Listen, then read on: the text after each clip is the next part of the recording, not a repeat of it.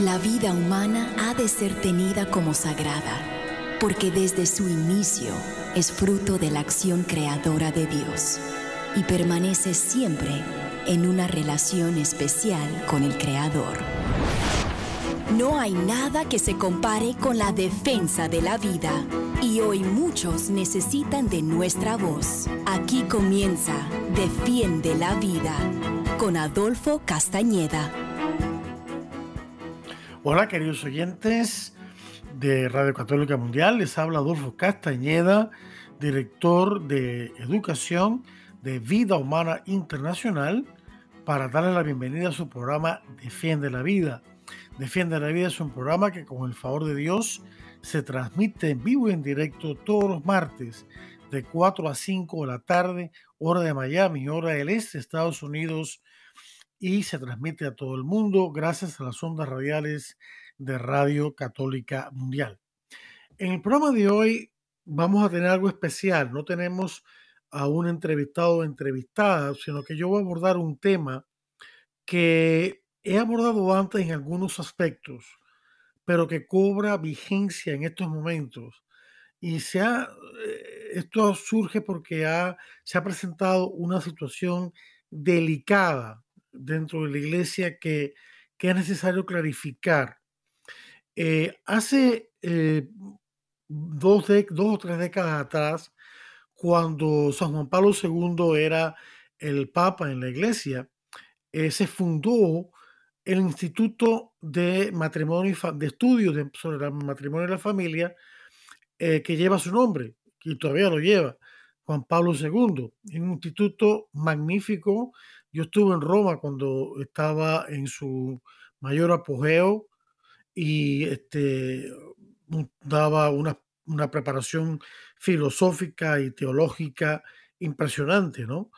Eh, no estuve allí estudiando, estudié en otro lugar, pero conocí de ese, de ese lugar, de ese, de ese centro de estudio, porque no quedaba lejos de donde yo estudiaba. Eh, lamentablemente ha habido un cambio en las personas que ahora son docentes en ese centro de estudios en los años recientes.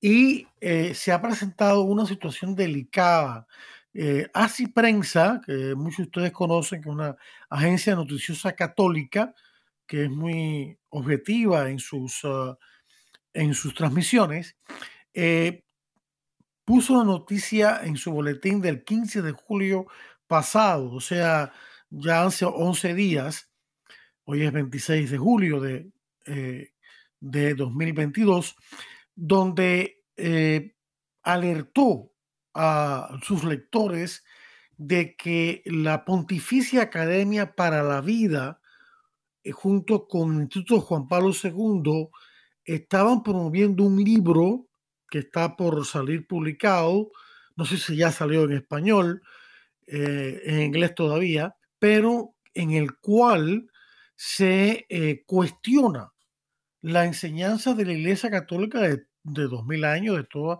su vida, acerca de la gravedad intrínseca de la anticoncepción.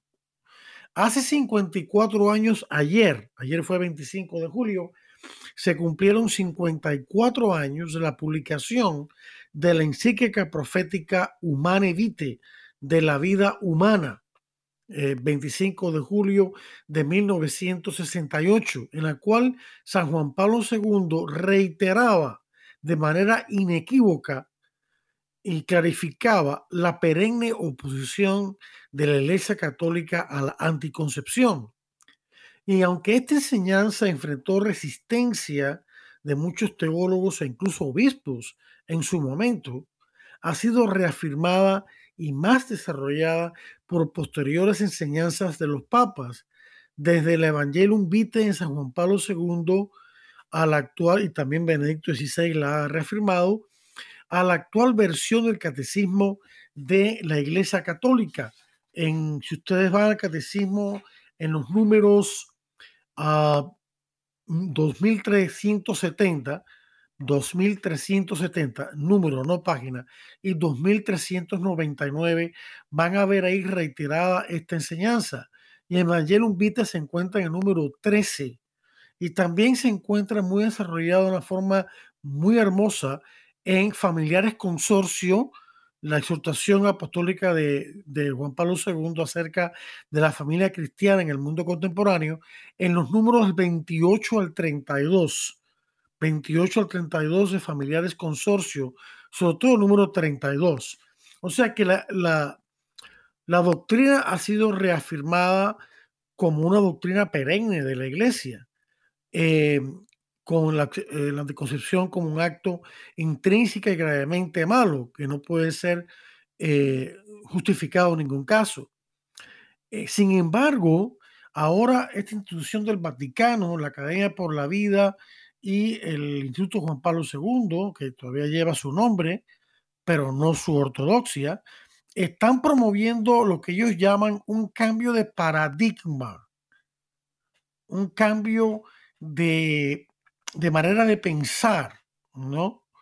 En la teología moral, que incluiría alejarse de la enseñanza establecida sobre la anticoncepción y otras, otras enseñanzas más, pero nos vamos a concentrar en esto de la anticoncepción. Luego, este, así prensa, tres días después, el 18 de julio del 2022, publicó otra noticia que lleva como título Anticonceptivos, dos puntos, médico católico lamenta resistencia contra la doctrina de la iglesia en Romanevite.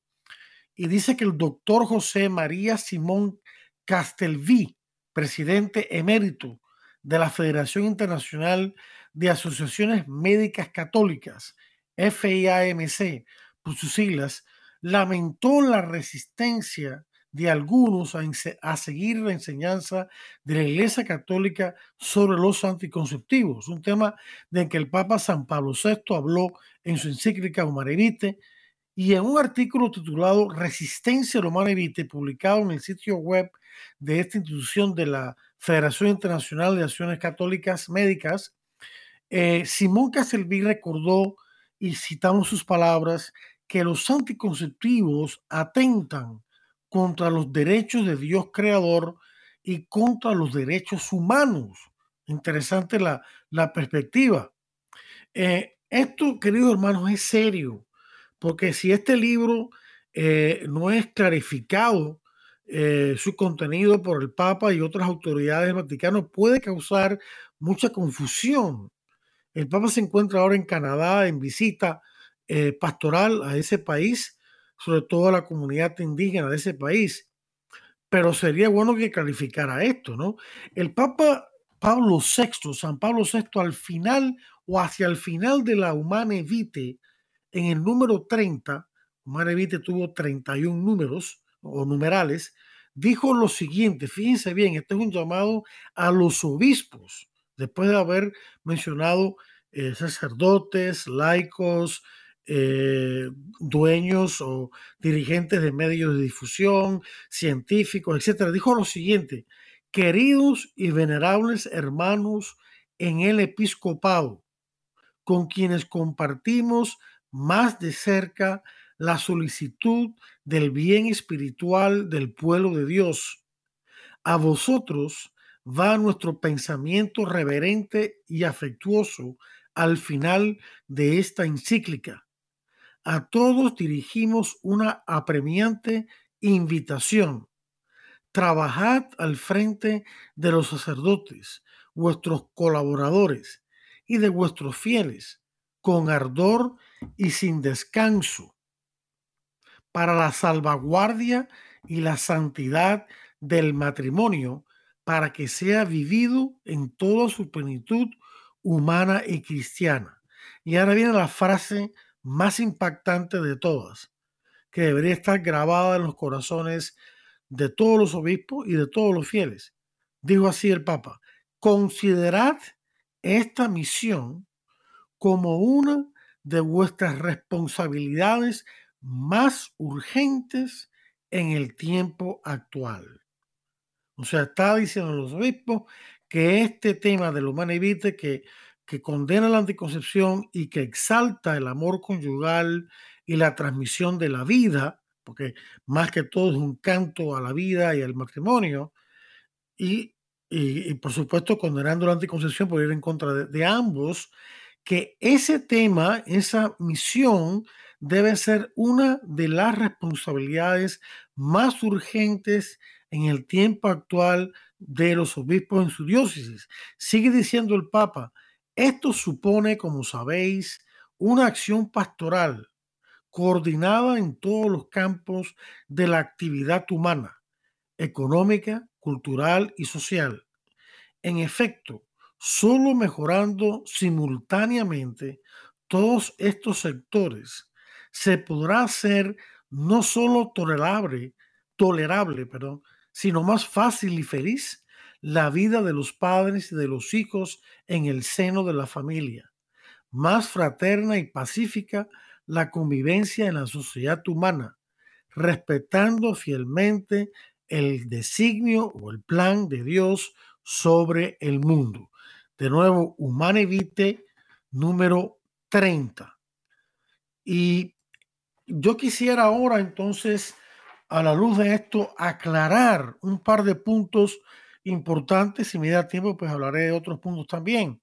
Eh, primero que todo, eh, para los que estén interesados, este tema acerca del Humane Vitae lo hemos desarrollado en tres lecciones en nuestro nuevo curso de capacitación provida de vida humana internacional, que lo hemos estado anunciando, este nuevo curso que se comenzó en el 2021, lo hemos terminado este año 2022, ya hace unos meses, pues se lo ofrecemos a todos eh, por un precio muy módico, 5 dólares por módulo, el curso tiene 10 módulos, pero lo que voy es lo siguiente, en el módulo número 3 del curso, que está dedicado al, problema de la anticoncepción y a la respuesta provida de los métodos naturales de reconocimiento de la fertilidad, en ese módulo hay tres lecciones dedicadas a la enseñanza de la encíclica Humane Vitae. Y yo estoy tomando de una de ellas, son, las lecciones 5, 6 y 7. Yo les invito a tomar el curso completo, pero si alguno de verdad se se, se interesa por estas tres lecciones que explican toda la encíclica, me lo dejan saber y con muchísimo gusto se las hago llegar por correo electrónico. Si usted puede dar una donación, pues magnífico, ¿no? Este, son las lecciones 5, 6 y 7. Yo voy a abordar algunos temas de la lección 5 que me parecen más pertinentes frente a este problema tan delicado que acaba de surgir. Y el primero de esos temas es precisamente qué es lo que algunos gente eh, se cuestionan. ¿Qué autoridad tiene la iglesia para enseñar sobre el tema de la planificación familiar? Hablando así en, términos del mundo, porque en realidad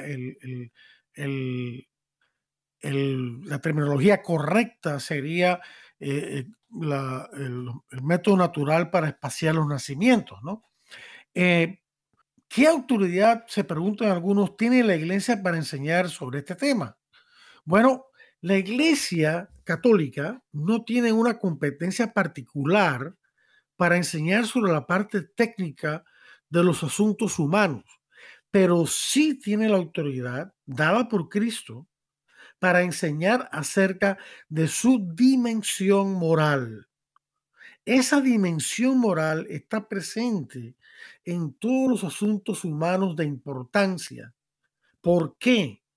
Porque en todos ellos están en juego los valores humanos y los derechos humanos y los deberes humanos. Y la moral consiste precisamente en el respeto y fomento, promoción de esos valores y derechos. Nadie puede negar que en la vida conyugal están presentes valores de gran importancia, como lo son el amor conyugal mismo y la apertura a la procreación, y también en el caso del sacramento del matrimonio, el signo sacramental. Por lo tanto, la Iglesia tiene autoridad para enseñar sobre estos valores. Eh, y quiero hacer una pequeña pausa. Pensemos en temas importantes como la economía, la política, las cuestiones sociales, ¿no? La ciencia, la, familia, Todas esas cosas, todos esos temas, la iglesia tiene, eh, tiene el derecho y el deber dado por Dios de abordar la dimensión moral de esos temas. Por eso la iglesia puede y debe hablar de política, como lo puede hacer cualquier persona. ¿Por qué? Porque en la política también están, y nadie lo puede negar, están eh, incluidos una serie de, de valores y contravalores que es preciso defender los valores y contrarrestar los contravalores. Y eso, eso es moral.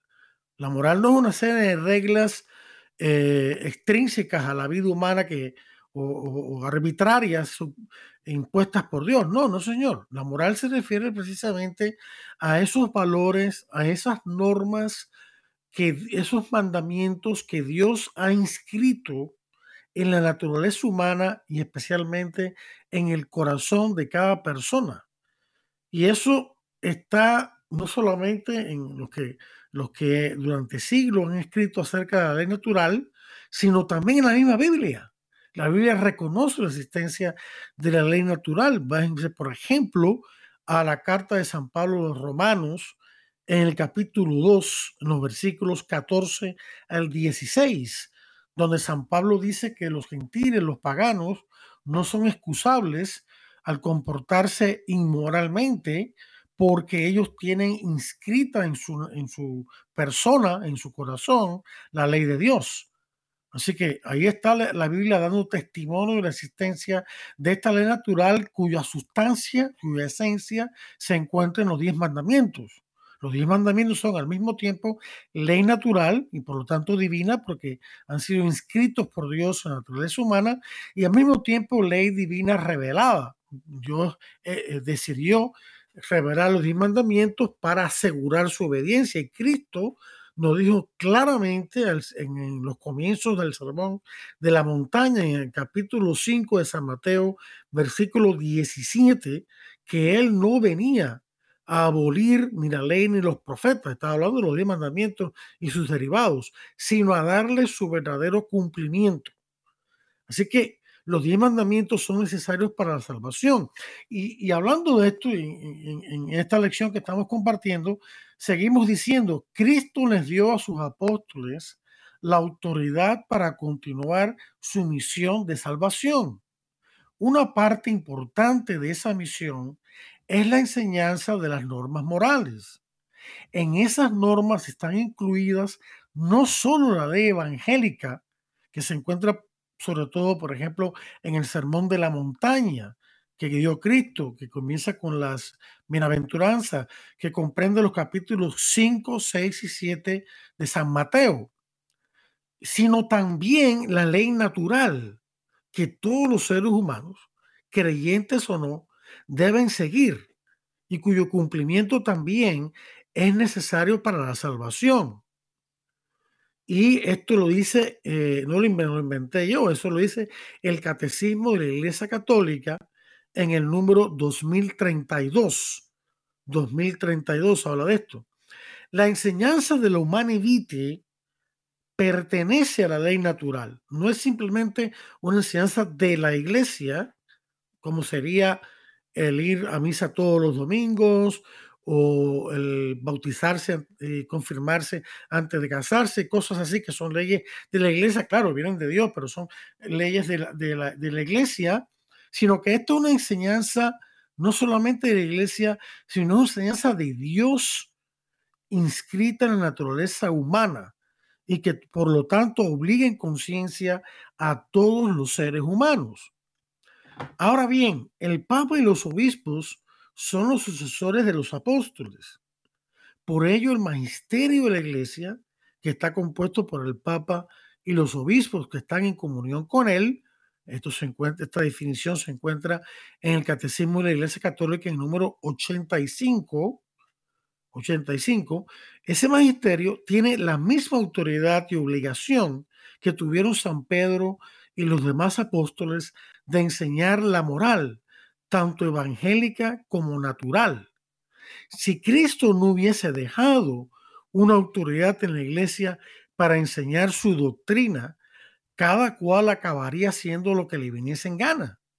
De hecho, la iglesia nos enseña que el oficio de interpretar auténticamente la palabra de Dios, ya sea oral, la sagrada tradición, o escrita, la Biblia, ha sido encomendado únicamente al magisterio de la Iglesia Católica, el cual lo ejercita en el nombre de Jesucristo. Y esto se encuentra en el Catecismo de la Iglesia Católica en el número que ya citamos, 85. Vamos a aclarar una cosa, esta afirmación no significa que más nadie pueda interpretar la palabra de Dios y enseñarla.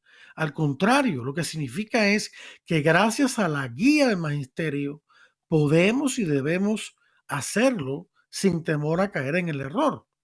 Incluso también tienen también el derecho y el deber de transmitir la palabra de Dios contenida en la Biblia y en la Sagrada Tradición. Todos nosotros, los laicos, eh, por eso es que debemos estudiar el catecismo y estudiar la Biblia a la luz de la enseñanza de la iglesia para no desviarnos y entonces vivir esa enseñanza y darla a conocer a otros con el ejemplo y la palabra. Ahora viene un tema, y ese es el primer tema. La, autoridad que tiene la Iglesia Católica para enseñar sobre estos temas que tienen que ver con la vida familiar y la vida conyugal. Ahora viene un tema que se ha presentado con, más polémica, pero que debería estar claro. Y lo tenemos en forma de pregunta en esa misma lección. ¿Es infalible la doctrina que contiene la Humani Vitae. Recordemos que la Humani Vitae encíclica no comenzó esta doctrina de la iglesia en contra de la anticoncepción, la esterilización y el aborto. La iglesia siempre ha enseñado en contra de esas cosas. Lo que hace Humani Vitae es reiterar esa enseñanza con un lenguaje quizá un poco más nuevo, más personalista, es decir, que hace énfasis en la dignidad de la persona humana y en la relacionalidad de la persona humana, que el ser humano es un ser relacional, pero es la misma, en sustancia, la misma enseñanza. Algunos teólogos moralistas dicen que la doctrina que contiene Humane Vitae no es infalible. Hay personas que se aferran a esta opinión para entonces decir que en ese caso no estamos obligados a obedecer dicha enseñanza y que la misma es cuestión de la conciencia individual. Pero eso es falso. Debemos comenzar afirmando que no hace falta, queridos hermanos, que la iglesia declare infalible una doctrina para que ésta deba ser obedecida de los fieles católicos. Si no, entonces habría que pronunciar es cátedra por parte del Papa la obligatoriedad de todos los diez mandamientos y de todos los otros mandamientos de la ley natural y divina que se derivan de ellos. Pero eso no es así. La iglesia enseña lo siguiente, y vamos a citar aquí del Concilio Vaticano II, eh, en el, el, documento Lumen Gentium, Luz de los Pueblos, que está dedicado a la iglesia en sí misma. El Vaticano II tiene varios documentos importantes. Dos de ellos están dedicados específicamente a la iglesia. Uno a la iglesia en sí misma, que es Lumen Gentium, luz de los pueblos, y el otro a la iglesia ante el mundo contemporáneo, que lleva su nombre en latín de Gaudium et Spes, gozo y esperanza, porque son las primeras palabras que comienza, pero que el nombre en español es la iglesia, el, eh, constitución pastoral sobre la iglesia católica ante el mundo moderno o el mundo contemporáneo, y este que estamos, vamos a citar ahora es constitución dogmática, porque tiene dogmas, eh, no nuevos, sino eh, de, antes, que reitera la iglesia, constitución dogmática sobre la iglesia.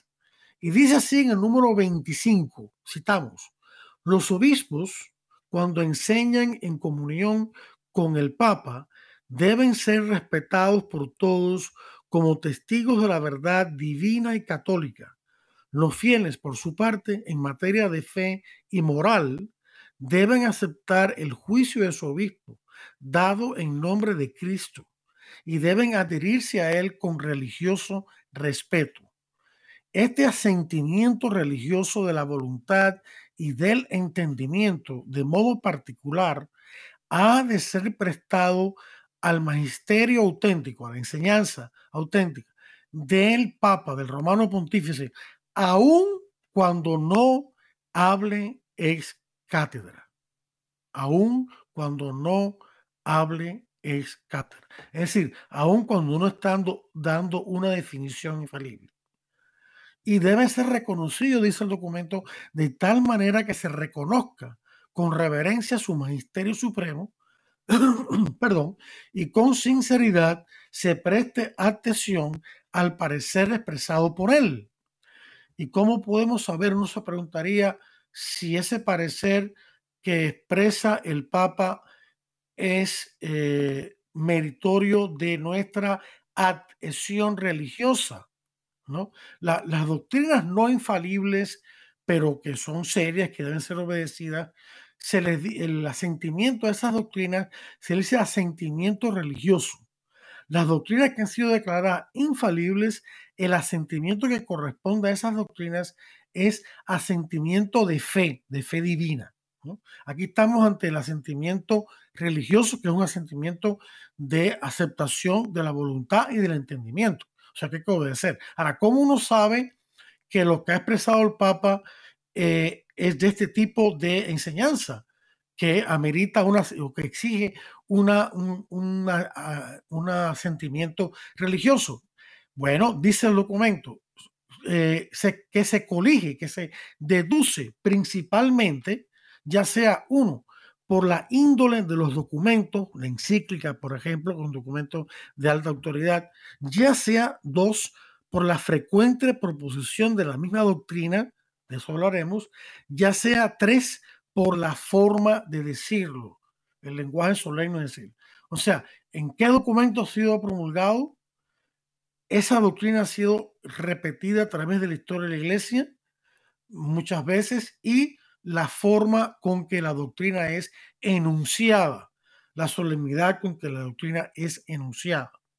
Vamos a aplicar estos criterios a la humana evite, pero me doy cuenta que el tiempo pasa volando y que nos estamos acercando ya a la pausa para eh, hacer eh, una identificación de la, de la eh, estación Radio Católica Mundial y escuchar unos interesantes mensajes que van a ser de mucha edificación para todos ustedes. Así que no le cambie el, el dial, que ya regresamos con mucho más aquí en Defiende la Vida.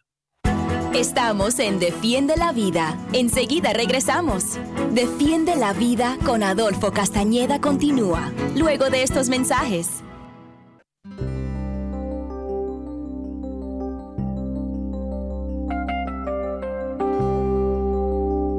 Que Dios, de quien viene la constancia y el ánimo, les conceda tener los unos para con los otros los sentimientos del propio Cristo Jesús y que puedan unánimemente dar gloria a Dios Padre de Cristo Jesús, nuestro Señor.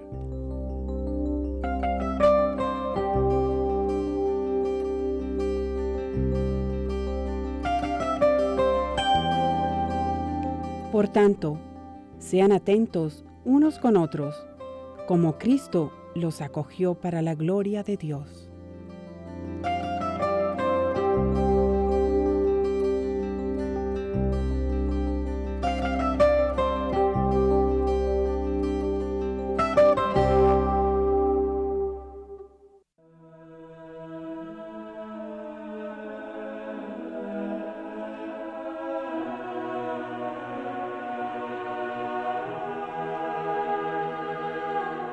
Les ruego pues, hermanos, por la misericordia de Dios, que se entreguen ustedes mismos como sacrificio vivo y santo que agrada a Dios.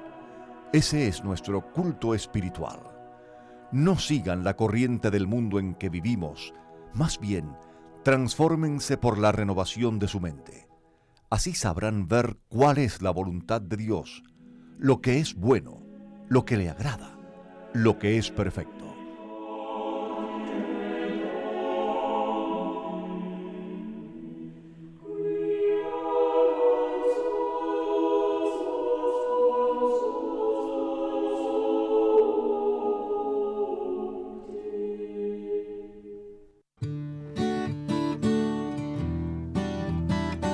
Gente, soy el padre Edwin Lozada de Colombia, misionero contemplativo javeriano Adyentes, y hoy quiero preguntarte algo. ¿Cuántas veces alimentas tu cuerpo al día?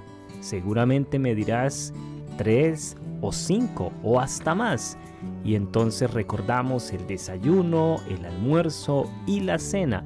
Pero no podemos olvidar que nuestra alma, nuestro espíritu también necesita de tres alimentos necesarios, la oración, la palabra de Dios y la Eucaristía. De ahí en adelante, todo lo que hagas por alimentar tu alma y tu cuerpo, tu corazón, será para bendición tuya y para bendición de los demás.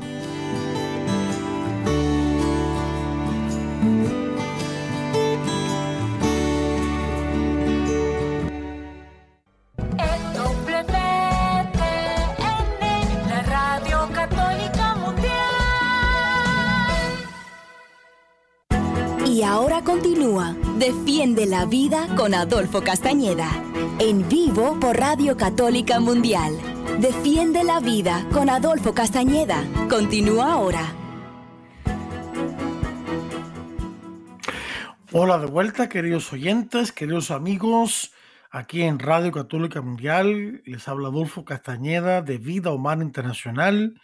Y hoy en nuestro programa Defiende la Vida, que a propósito, con el favor de Dios, se transmite todos los martes en vivo y en directo de 4 a 5 de la tarde, hora de Miami, hora del este, Estados Unidos, todo el mundo, gracias a las ondas radiales de Radio Católica Mundial. Estamos hoy 26 de julio de 2022, eh, tratando un tema delicado. Se ha presentado una, incluso dentro del Vaticano, una, eh, un libro que se quiere publicar que eh, em, cuestiona la enseñanza de siempre de la iglesia de que la anticoncepción es un acto intrínseca y gravemente inmoral y que no se justifica nunca. Pero este libro que está por salir, o creo que ya ha salido, no sé, cuestiona esto. nos hemos enterado por varias fuentes noticiosas, entre esas así prensa. Y lo que estamos haciendo ahora, hemos primero demostrado en la primera parte del programa de por qué la iglesia sí tiene autoridad para enseñar la dimensión moral de estos temas que tienen que ver con la planificación familiar. Eh, no me gusta mucho ese tema, pero ese es el tema que usan por ahí, o lo que podríamos decir, eh, el derecho que tienen los padres a espaciar en, los nacimientos de sus hijos de forma generosa, no egoísta, y eh, de forma responsable. Las dos van juntas. Y que, la, y que no deben nunca recurrir ni a la anticoncepción, ni a la esterilización, ni al aborto. Y hasta ahora lo que hemos dicho es que eh, bajo la pregunta de que es esta enseñanza contenida en la encíclica Humana Vitae de hace 54 años infalible. Y hasta ahora no hemos respondido esa pregunta, nos hemos limitado a decir que una doctrina de la iglesia no tiene que ser declarada infaliblemente para ser obedecida por, por medio de la voluntad y el entendimiento por, por el pueblo católico, de hecho por todo, porque es una enseñanza de ley natural. Y hemos dicho que, como, que uno se da cuenta de la seriedad de una doctrina que exige ese sentimiento que llamamos religioso eh, a una doctrina que todavía no ha sido declarada o que no está siendo declarada como infalible, pero que sí es lo suficientemente seria para recibir ese sentimiento religioso que tiene tres características para poder ser, considerada, ser eh, reconocida como tal. Es el tipo de documento en que es eh, manifestada, una encíclica, por ejemplo, eh, la frecuente proposición de la misma doctrina y la forma de decirlo. Entonces, eh, vamos a ver si estas tres características se aplican a Humane Es evidente, primero que todo, que el Humane siendo una encíclica, es un documento de máxima autoridad doctrinal en este caso en materia de moral, porque recordemos que donde la iglesia es competente, incluso a nivel de infalibilidad, es en la doctrina de fe y la doctrina de moral. la fe y la moral. O sea que ya vemos que está en un documento de máxima autoridad que es una encíclica. Además, la forma en que el Santo Padre, en este caso San Pablo VI, se pronunció en ella, manifiesta claramente la seriedad y la frecuencia de esta doctrina.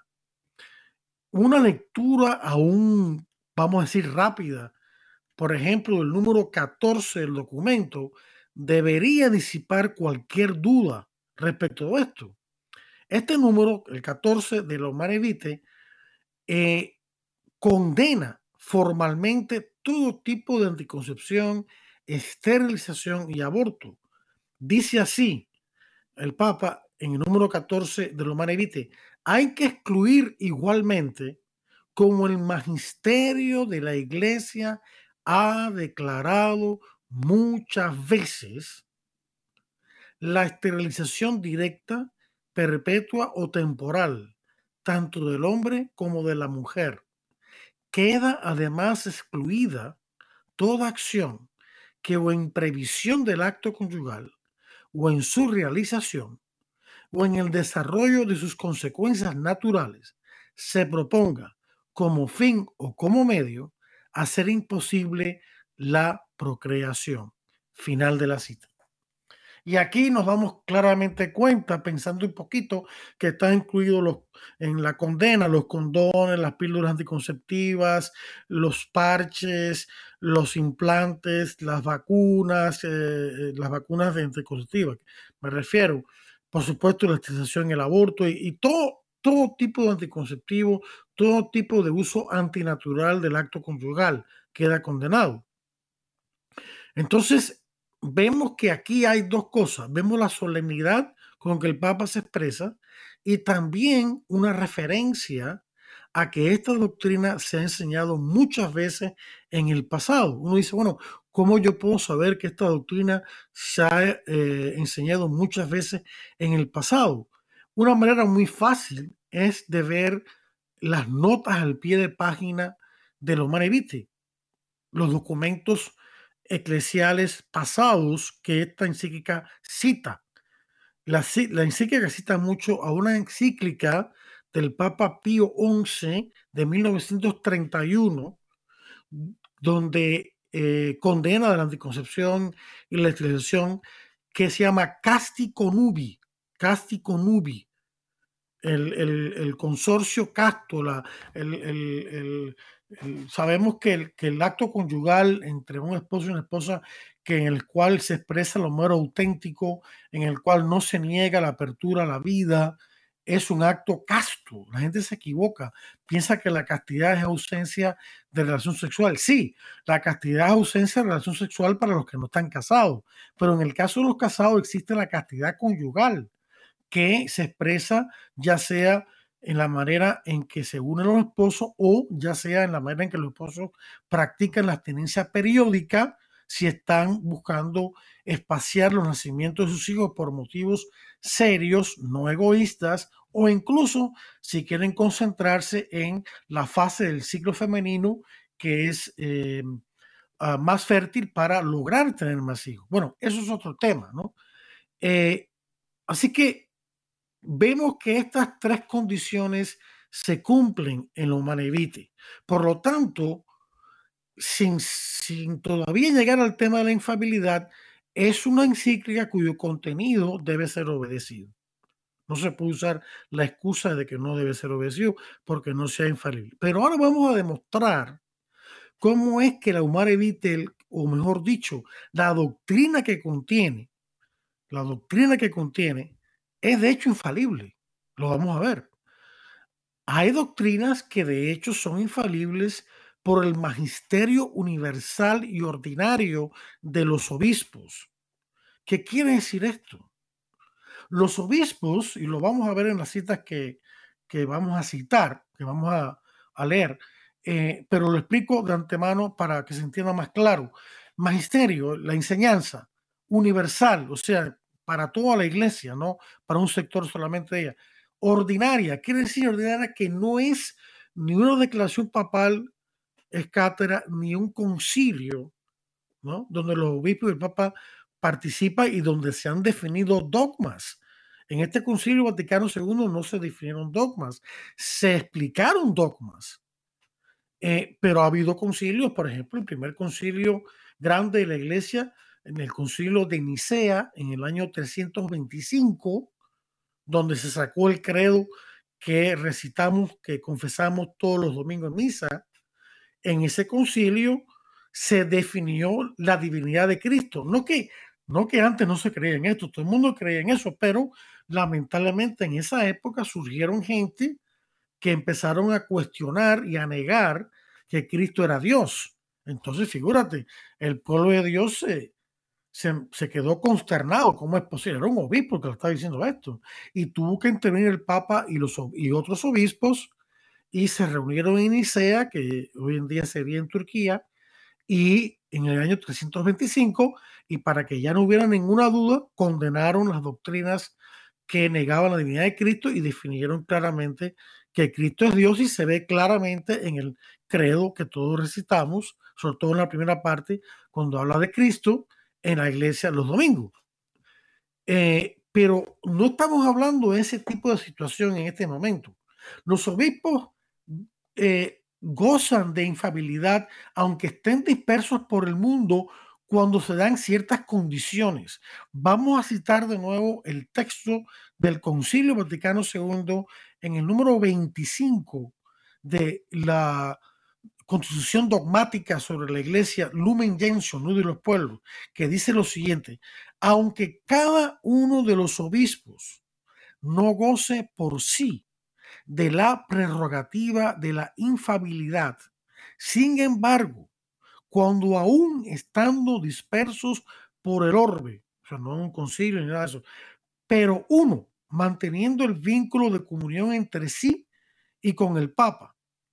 Dos, enseñando auténticamente en materia de fe y moral. O sea, no están dando su opinión como teólogos, ni una entrevista eh, eh, por cualquier medio, lo que sea, sino que están enseñando como maestros, ¿no?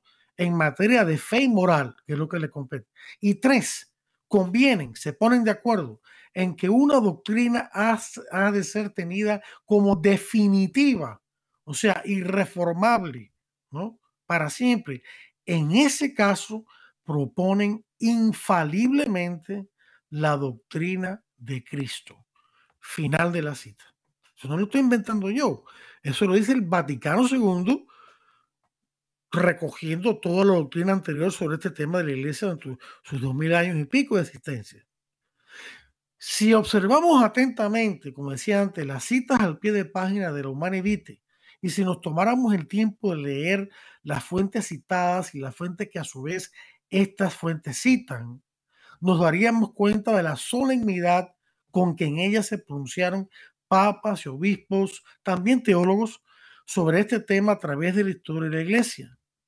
Y también nos daríamos cuenta de la frecuencia con que a través de la historia los maestros de la iglesia, los papas y los obispos, han convenido en que todo acto anticonceptivo es intrínseca y gravemente malo desde la perspectiva moral.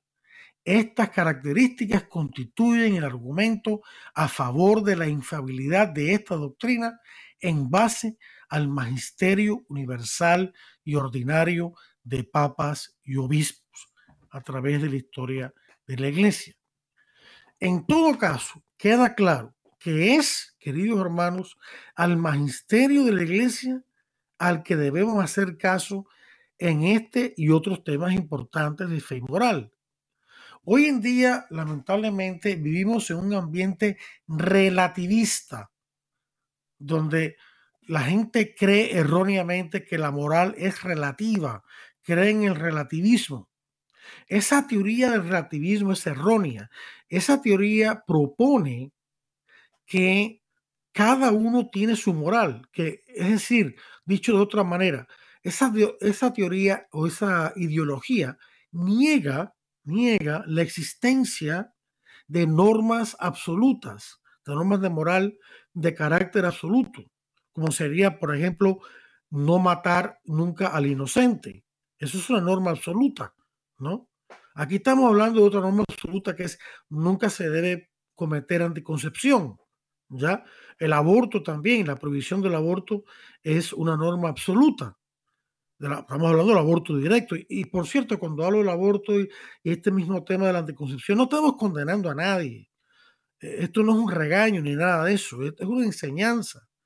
Claro, no dejan de ser pecados graves, pero no debemos perder la esperanza, ni sentirnos abatidos, ni desolados.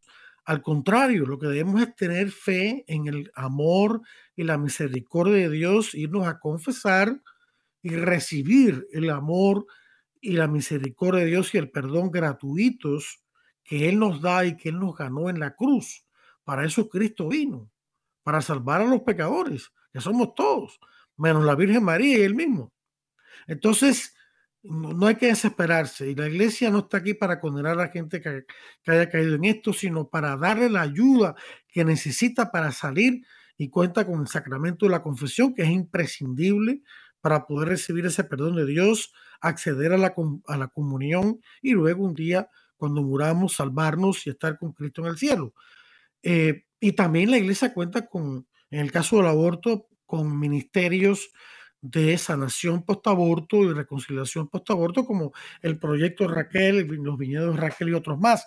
Y en el caso de la anticoncepción, la Iglesia Católica también cuenta con muchos programas que enseñan la planificación natural de la familia que la Iglesia acepta como moral, porque se ajusta a la naturaleza humana, y este, pero claro, siempre con eh, un, por, motivos serios, no por motivos egoístas, el espaciamiento, el espaciamiento de los nacimientos de nuestros hijos a través de esos temas, eh, que también hay mucha, hay, mucho malentendido con, con, los métodos naturales, la gente se confunde, no sabe, piensa que solamente funciona con este con mujeres de ciclos regulares, eso no es así, habría que dedicar una un programa al menos por este tema. Pero bueno, continuamos con lo que estamos hablando.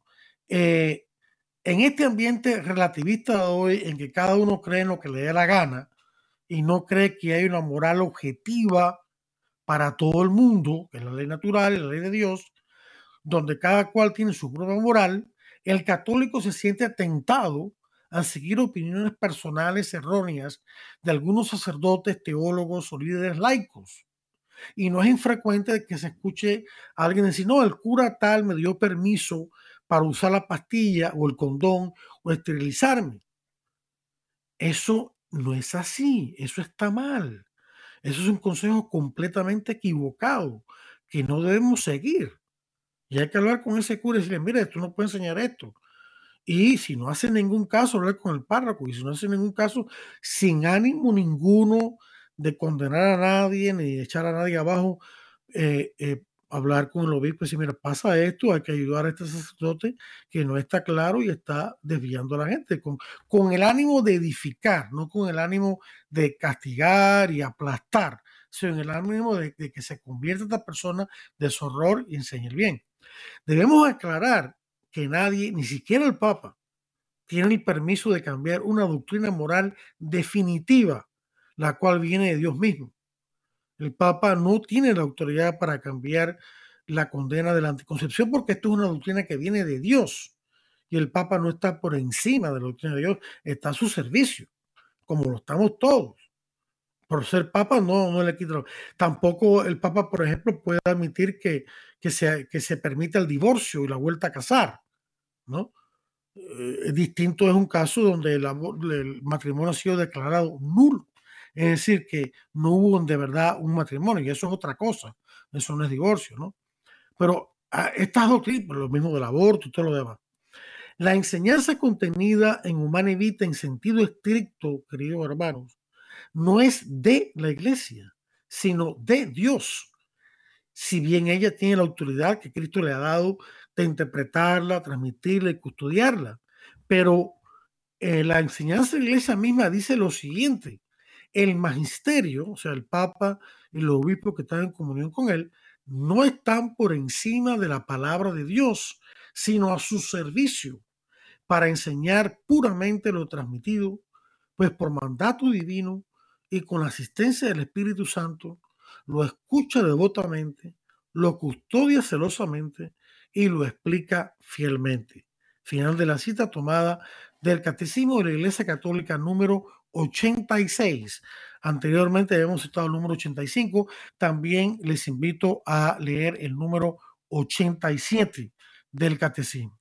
Bien, con esto eh, yo pues eh, quería aclarar de que la doctrina contenida en Humane Vitae y en el resto de los documentos que abordan este tema en la historia de la Iglesia de parte de papas y obispos es una, es una doctrina que aunque no ha sido declarada infalible de manera escátedra, es de hecho infalible por el magisterio universal y ordinario de papas y obispos, que es otro tipo de infabilidad.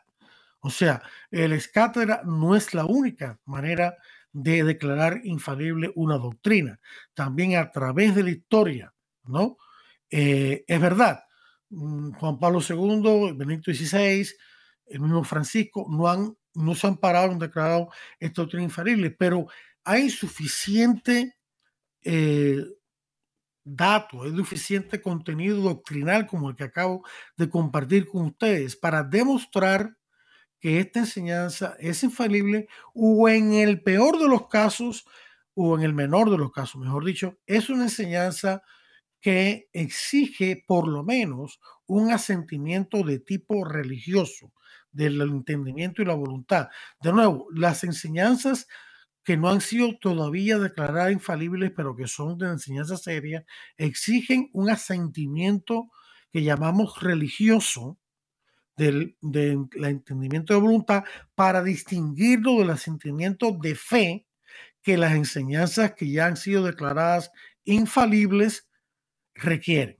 Por ejemplo, la Inmaculada Concepción, ¿no? El dogma sobre la Inmaculada Concepción, que fue declarado por el Papa Pío IX en el año 1854, es un dogma de fe que hay que, que, hay que aceptar con fe divina que hay que aceptar como una revelación directa de la palabra de Dios, en este caso transmitida a través de, eh, de, la, enseñanza de la sagrada tradición. Recordemos que la palabra de Dios, para nosotros los católicos, viene a nosotros por dos vías, que en realidad es la misma palabra de Dios y que se, se complementan mutuamente. Una es la vía eh, escrita, que es la, Sagrada Escritura, la Biblia, y la otra, la Sagrada Tradición, que es la enseñanza oral de Cristo y los apóstoles, que se ha mantenido viva en la enseñanza de la iglesia a través de los siglos y que ha sido plasmada en las dogmas de la iglesia que vemos en el catecismo. O sea que podríamos decir que el catecismo representa la tradición y la Biblia es la Biblia, ¿no?